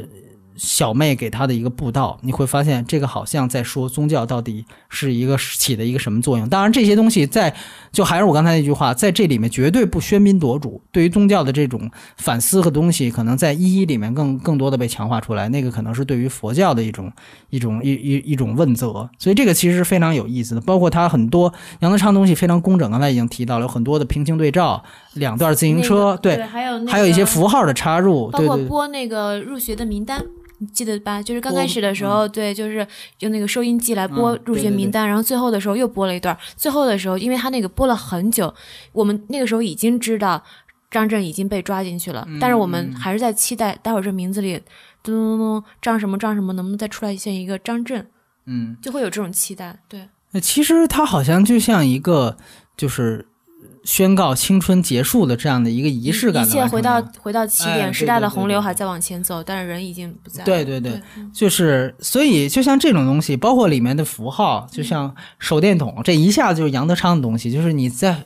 侯孝贤的东西，你找不到这种特别强的这种符号感。但是在这里面，它插入的又是如此的这样的一个毫无毫无炫技的东西的存在，所以就像就像这个手电筒一样，你要记得，他开始的那一幕是这个这个他不断在教室里面把这个灯点亮、关闭、点亮、关闭。那后来他拿到这个手电筒，在影片开头拿到手电筒的时候，他也不断在重复这样一个动作。实际上，其实这个就很有意思，它就像像一个呃很闲笔的一个插入一样。但有时候你又想，就包括你记得当时我说坦克那一幕，就是小明拿这个手电筒会不断的，好像在给还给坦克看一样。这个电影里面，他的摄影。基本上每场戏都是动机光源，也就是没有这种呃剧组强硬出来给你打的这种光，基本上全都是电影里面出现了什么灯，它就只是这样的一个唯一的有源光源。那在这样的一个摄影风格下，其实手电筒起到了很多场戏的一个唯一光源的作用，就包括我刚才说的那场，呃，屠杀之后把山东在小小公园杀了之后那场戏。其实手电筒说回来就是一个很明显的，好像它有一个照亮前路的这样的一个作用。就像这个就是青春嘛，它本来就是不知道前路的方向是怎么样，好像有这样的一个作用。但最后你会注意到，就刚才提到试戏那场戏，他最后在回到了片场，然后他把手电筒落在那儿，或者是有意的放下，你怎么解读都可以。总之把那个手电筒放下之后，最后去单刀赴会的去，也是单刀赴会嘛，去赌小马，最后杀了小明。所以你会明白，哎，这个手电筒的符号就特别有意思，它恰巧就从哪里来就还回哪里去嘛。对对对，有这样的一种感觉。而且其实就刚才说的那个坦克那场戏，你要明白，呃，就是说这个其实。嗯是他的一个摄影风格，在这个电影当中，就是这个电影其实是非常少的正反打，然后呢，基本上都是大全景，大全景就是没有给人物的特写。这个从这个呃有了一个功力的好处啊，就是扬长避短，因为演员都都比较小嘛，不太会演。你像最后那一场戏，其实就是最明显的，对吧？就是，呃，像张震十二岁，他怎么去做反应？当看到这样的一个心爱的人，怎么做反应？可能大家都觉得演的不对。那干脆你会发现，杀的时候是近景，最后做反应的时候是一个远景。而且这种远景它能够把后面的背景包包括出来，比如说它其实是后面是那个卖报纸的那些报摊儿对对对对，就包括像你说的，它能够扬长避短，就可以把那个演员他的表情上可能细微的不自然的地方给掩盖掉。对。对，就嗯，像你说的，就是这这场戏的远景就是一个点题嘛，就是孤岭街少年杀人事件。最后我把这条街给拍出来了，那是孤岭街。孤岭街据说也是一个日式的一个，就是原来日本人是在在那儿盘踞的比较多，就包括那个嗯小马他们住的那个，其实原来都是日本高官住的地方，就是庐山是不是也有一孤岭街？呃，这不知道啊，这个这嗯扯到庐山那儿去了。一九五九年倒是庐山会议，倒是那时候开的啊，啊，庐山都出来了。这个对孤岭街原来是一个，就是，但是现在那个街早就已经嗯物是人非了。有好多那个杨德昌影迷去台湾的时候，哎，你过两天是不是要去台湾？就好多人去台湾的时候都要都要去，对就是去参观一下什么的，对，完全不一样了，对对。包括我们刚刚说的淡江中学，其实现在很多人也会去。建国中学啊，建国中学啊，然后这个那个建中嘛，就是，呃，无所谓了。然后这个，呃，总之呢，它其实是一个大全景。那大全景有时候也有另外一股力量，就是刚才说的，它有很多的这种时代的信息量，需要通过大前景去交代出来。它里面最典型的一场戏就是，可能很多人，这是我也是我在看修复版说修复还是有必要的。修复版的时候才注意到的一件事，就是之前他们那他们家那个二哥，对吧？后来被诬陷拿手表那个二哥，他去打台球。嗯那现在大家都注意到前面他二哥怎么翻台这个那个的，但其实如果修复版的话，你会发现在这个台球厅的这个门外，那个景深是一个门框，然后门框外是不断的有士兵来回来去的在那儿走。就是其实杨德昌所有的时代背景的东西，他都不是强硬的给你表达出来，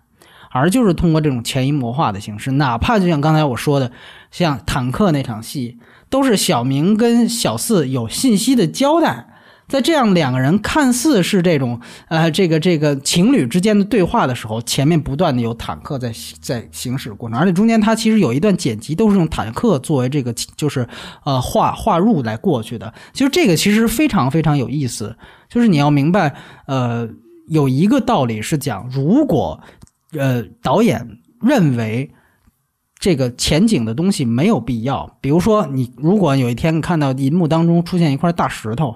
那你会明白，如果这块大石头没有意义，那导演一定会命令剧务把这块石头给搬开的。如果他没搬开，最后还放进了影片里面，最后呈现了给你，那这个是导演一定的主观意识，他就是要呈现这个东西。一样的道理，坦克它大于人，它在小明，它在两个主角之前出现，这个是很多其他电影都不会出现的方法，让背景大于人。但是既然这样出现了，它一定是有导演的表达的，所以你这个石头的说法让我想起来是契诃夫吧？说如果他描写小说里墙上有一把刀，那这个刀一定会用来杀人。就像你说的，这个之前提到了这个女人，这个日本女人的这个刀，这个刀后来一定会用来杀人一样。它其实是一个暗示的作用。啊，对，就是说，尤其是像杨德昌这种特别呃讲究这种戏剧手法的这样的一个一个导演，可能侯耀贤就可能胡来，对他可能就未必能用上，但是杨德昌也还好吧，可能 胡来的可能是王家卫这种吧。然后呢，我觉得其实是，呃，从另外一个角度来讲，我们去讲这个先锋手法。那先锋手法其实，其实我这里面给我最大第二遍看的印象是，呃，渐离效果这个东西其实是非常非常明显的。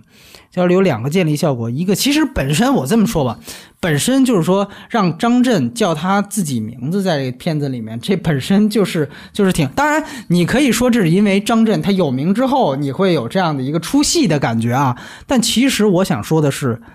无论这个角色有没有名，基本上导演都会给他取一个呃。另外一个名字，对吧？而且我们知道有有有原型的，有原型叫毛五，这直接本名就叫张震，你可以就管他叫小四也可以，没必要强调他这个本名，但是他就敢这样用，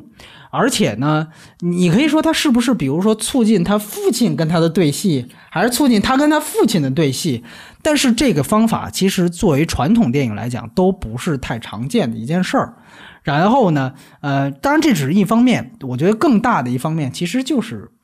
呃，帮助所有人去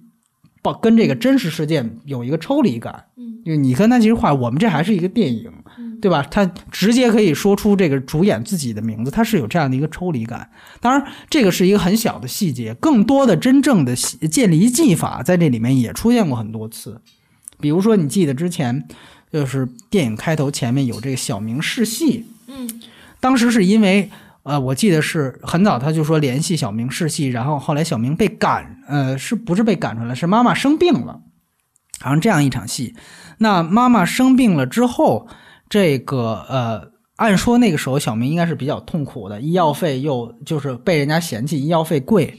然后第二幕紧接着就是接着小明对着镜头在那哭，嗯，对着镜头哭哦。嗯现在很很流行一个词儿叫什么“打破低速堵墙”，那这些其实都算了哈。那他在对着镜头哭，其实就有这样的一种效果，好像觉得小明是因为伤心才这样的，因为这是观众的一个预期的满足。但是马上银幕外一声吼咔对，然后小明就破涕为笑，你会明白哦，这原来是在试戏呢。嗯首先，第一，他直接就连到了下一场戏，特别干净利落。第二，其实这就是一个建立效果，让你明白戏里戏外，包括对这个人物、对整个这个电影，这这是关于电影电影一切东西，就全都通过这样一个建立效果表达出来了。当然，你可以说这场戏的这个技法是来源于新浪潮的法国新浪潮的一位主将叫特吕弗，这是他的一个电影的结尾，那个电影叫做《最后一班地铁》。那呃。你所以你会发现，他这种先锋手法，他作为台湾新浪潮的一员，他对于之前其他几波电影运动的一个技法上的继承和影响，这里都有的。但是我还是想说，他不是因为我要致敬一下特吕弗，对吧？我就单独的去去来这么一段致敬。你会发现他在对整个戏，包括的对小明这个人物的推动是非常非常合理的。所以他呢，他既有先锋手法，但是他又不让这些所有的先锋手法。特别的抢戏和故意的炫技，这个是我刚才说它是一个平衡的极致。这种例子还有很多，包括你可以说最后小，呃小四当他知道了，就是张震当他知道了那个呃小明的真相是小翠告诉他的时候，小翠告诉他呃时候是在好像篮球场还是网球场，然后一怒之下就把那个网就是带网子带铁丝网那门就给关上了。这个小这这小张震就被关在里面了，他有一个对着扒扒着网子看外面的动作，那这也是啊四百击里面的特吕弗的一个一个一个一个场景。C C 呃很早之前，现在他是 C C 第一号作品就是四百击，它的封面就是主角安托万呃扒着这个铁丝网的镜头。那其实你会发现杨德昌在手法上呃非常非常的瘦。其他的新浪潮运动的影响，但是又把这些手法为己所用，嗯，不仅仅是致敬，这个就是非常了不起的。它这它的渐离效果是，其实在我看来，实际上是加强了这个电影的戏剧性。这个其实我觉得非常非常重要。对，然后当然还有呃。你提到这个先锋手段，我想插一句啊，嗯呃，就是呃呃，我不知道对不对啊，就是呃，在我看来，它有一个特点是它的女主角在嗯很晚很晚之后才出现，因为一般的我们的电影就是说，当女主角要出现的时候，她恨不得来一段背景音乐，就是提醒她，哎，要上场了，要上场了。但这个女主角，我记得好像是当时滑头被这个呃二妖拐的人给弄走了，然后所以。张震这一帮人呢，就去去找他们。然后张震在一个房间里，这个灯像你刚刚提到的，开了又关，关了又开，出现了一个女主角的侧影。但是当时都没有说这个女主角就是小明，到后来才说，就感觉好像是电影。你看都演了半个小时了，这女主角才给露一侧脸。对，嗯，其实是嗯、呃第一幕就出现了，第一幕，第一幕就出现了。第一幕不是在训训训话吗？嗯这个其实呢，就是也是，其实这也算是先锋手法之一，就是或者说不能算先锋，它算是一个不太寻常的这样的一个人物出场方剂的方式的设计，它就是。呃，让开始让这个主角以一种非常不经意的方式，先在我的银幕的画框当中出现过、路过，像路人一样的飘过，你明白吗？然后再后来，它才会慢慢的起到作用。这个其实是增强电影的一个时间性的很重要的一点。就我我举一个例子，第一幕刚才你可能没发现，就是第一幕刚才我说有外面过曝的这样的一个摄影的一个场景，他被呃他父亲在那儿找老师谈判，对吧？对，说你这卷子给我改错了，改错了，嗯我其他都九十九十多分，你这五十多分。这个时候从右边入画了一个小姑娘，是给这个家长来倒水，这小姑娘就是小明。天呐，完全没有。哎，所以这就是杨德昌的手法，他所以这个你还有另外的类似的戏，你知道吗？比如说你刚才提到咱们说的官二代司令官的儿子小马，记得吧？哎，小马是在影片的中后段才慢慢起到作用，转你记得吧？学过来对对吧嗯他转学过来的，对。但实际上，你知道吗？之前小四跟小明第一次在街口，就是呃，那个小小明叫他 Sir，就特别那个那个声音特别肆无忌惮的叫他。第一个那个叫他那个街口的时候，小马就骑着车从旁边经过过。所以你就明白，这个就是这个电影牛逼的地方所在。我这个电影不是什么人出场了，我在介绍什么人，最好像你说的来一段背景音乐，然后女主角甩一下头发，来一段飘柔的广告片，不是这样的，而是我这个孤岭街里面一直有这些人物存在，一直有这些人物存在，他们早就出现过了，因为这个就是真实的世界，只是啊、我的摄影机有的时候选择跟这个人，有的时候选择跟那个人而已清明。上河图，对嗯，它就是一个时代的缩影。所以你可以说它已经不算先锋了，但是这个手法和这个电影的气质完美的组合在了一起。所以这个电影真的是随便讲，我们这都是讲细节，随便讲。嗯那呃，那提到摄影，我我有一个问题啊，就是当我们提到这个电影的时候，所有的人都在说这个电影是以长镜头见长。哎、我我好像一个长镜头都没有发现，好奇怪。就比如说你像像海上花那种，我就能知道，哎，这是一个长镜头。这里面我真的一个都没有发现，那你发现了《小时代》的长镜头了吗？没没有，在哪儿呀？嗯，郭敬明听到会很高兴的。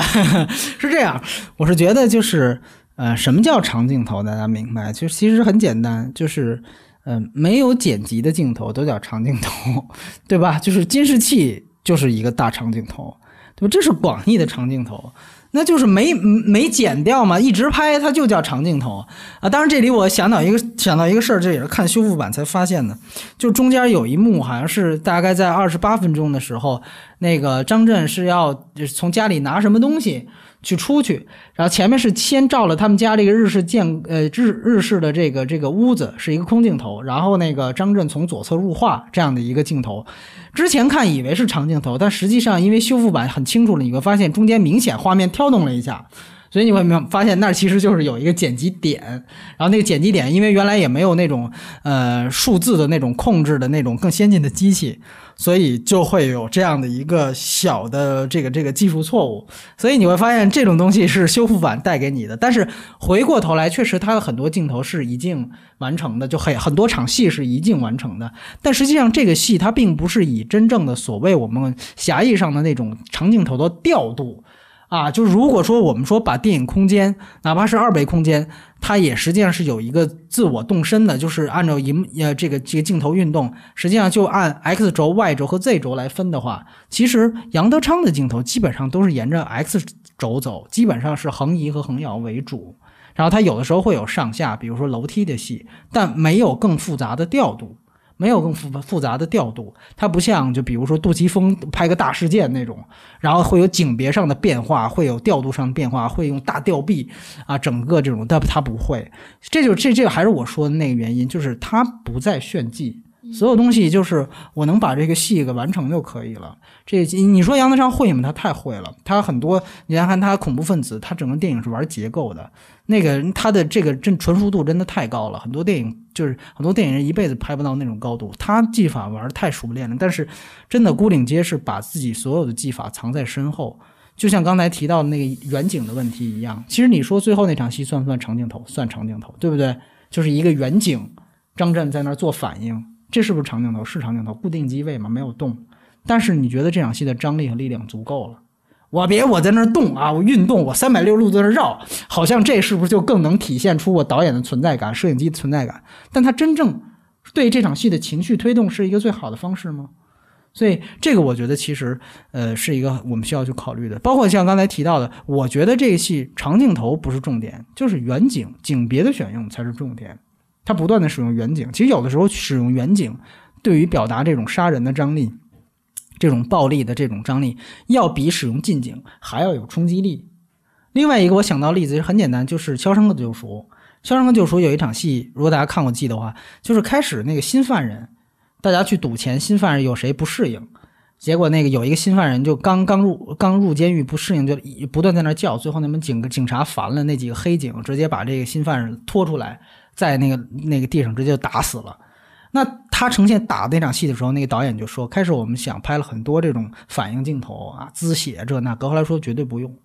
就是我用了一个极大的一个远景镜头景别，让这个让让这个整个监狱的环境都体现出来，然后就这几个黑警就在这个银幕中间，挺小的一个声音，然后就在那儿照，它实际上一有配合着剪影，就配合着那个灯光，那挥舞着那个警棍在那打，这个的张力反倒比你去直接去拍那种滋血的镜头可能更给人冲击。嗯，它实际上是一个杀威棒的一个东西，告诉你们这他妈是一个什么地方，体现的是环境大于人。这点也一样，环境大于人。你提到远景，我想起来之前聊过的一个那个电影，就是说《密阳》，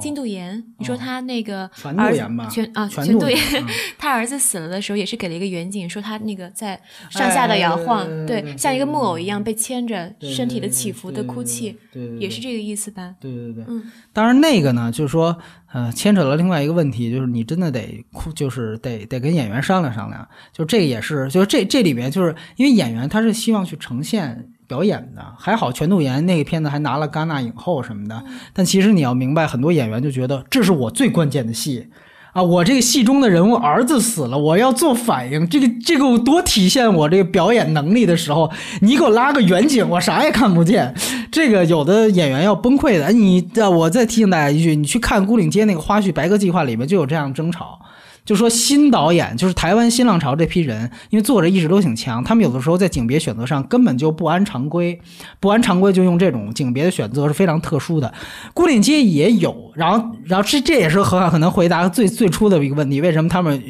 更多选择用这个素人演员的原因，就是很简单，因为素人演员就不会有大牌这样的要求，你得体现出我来。我觉得你要问问巩俐。你看他干不干，对吧？绝对不干！我告诉你，就是你，你在我最关键一场戏给我拉拉的一个远景，所以其实这个说回来，但是这个宫岭街它是有很多这样的镜头的。另外一个长镜头，你大家可能呃有人会观察到，就是在小四跟呃这个小明说话的时候，应该是在医务室的一场对话。嗯，那那场对话的时候，应该是他们从医务室出来，然后到楼梯，然后那个镜头没有跟着他们从楼梯下去，而是停在了这个医务室旁边的墙壁上。墙壁上应该是有一个木板刷油漆的一个木板，他就一直照那个刷油漆的木板，因为有油漆嘛，所以能从油漆上面白色的油漆反射出像一面呃花了的镜子一样，反射出那两个人。这个这一场戏一直保持了三分钟，这个其实是也是不太长寻常的，在主流电影当中。但是实际上你会发现，它实际上还是强调了一个环境大于人。这个这个镜头一直停留在了。呃，医务室他的信息的目的是什么？包括呃，其实都忘说了，我们两个呃，我们两个其实之前讨论过另外一个，其实都觉得印象挺深刻的一点，就是你记得吗？就是小明去跟这个医生去暧昧的时候，嗯嗯嗯，就你刚才提过对吧？就是那个这个时候切入到的是一个老的、呃，那个好像是也是教务教员吧，然后来到这儿跟那个护士的一个对话，对说到我之前说的那个呃青岛的这个排水系统的事情，嗯，就其实呢，开始你这其实也是某种程度上的建立效果。你开始觉得，哎，这个是不是他们两个在聊？因为都是远景嘛，对吧？画面对的是画面切的是他跟小四跟小明，但是不是小四跟小明，是小明呃跟医生。医生，然后声音呢是来自于另外两个人的对话，对嗯对对，然后他只是在很后面才切到那两个人，然后交代给观众，原来不是那俩人在说话，是护士和这教官在说话。实际上，一方面他这样的一个这样的一个技法的使用，实际上是强调出这两组人物关系的某种程度上的共通。嗯就你也不刚才说过了，小明也是一个漂漂洋过海从这个大陆来的人，对吧？你会讲到他们的这样的一个一个这个这个这个身份上的殊途同归。从另外一方面，你也会明白，就确确实实就是这个对于环境的体现，以及对于两组人物关系的体现，这个方法显然更聪明，而且也更简单。对吧？所以既有互动，又可以一箭双雕。其实这样的技法，在这个电影四个小时电影当中，每五分钟就出来一个，所以真的是信息量特别特别大的一个电影。嗯，对，好，那我们今天聊的也差不多了。差不多，差不多。嗯，其实我再想补充一点，这个就是关于环境音也是非常有意思的一个事儿，就是因为这这个。就是你如果会发现，就这个电影，刚才还是说，它不断在体现大时代，就这个动员戡乱时期。那你会发现，这个电影不断的会出现，啊，飞机的轰鸣声啊，坦克的轰鸣声啊，士兵的口号声音啊。所以当时我为什么说这个电影做单声道太可惜，修复完了还是单声道？这个环境音特别特别重要，它其实就是不断的在给你营造一个时代的包裹感，在这四个小时当中不断的萦绕你耳边，包括。打靶，按说这个靶场那那场戏应该是非常光明的，对不对？确实也是相对来说算最光明的一场戏了。但是还是会有枪声，还是会有打靶的声音。那你会明白，就是无论哪一场戏，都是在为体现时代背景来服务的。嗯，所以还是那句话，环境大于人。那后来你会发现，它影响了很多，比如像去年我们说的，刚才提到过的《军中乐园》也是一样。它也是在，比如说不断的在交代这个人物人物的故事的时候，背景会有这种啊这种高射炮的声音啊，金门炮战的声音啊，就是这个其实你要说真正鼻祖在交代这个抗乱时期的鼻祖，那真的就是呃牯岭街少年杀人事件。所以这个我觉得其实是呃需要大家从摄影、表演、演员、卡司、彩蛋各种全方位的，它就知道东西太多太多，所以。留给大家更多的细节，留给大家自己去看，很有意思。对，其实最后你还有什么想说吗？如果结语的话，你对这个电影你想说什么东西？嗯。我可能会希望大家能够呃更关注，因为它也是一个青春题材嘛。我可能会希望大家就是少看一些国内的什么呃呃什么青春派啊这些致青春啊这种电影，可能多去关注一下呃一些其他人的青春，比如说侯孝贤的青春、吴念真的青春啊、《恋恋风尘》啊、呃呃呃《风归来的人》啊，包括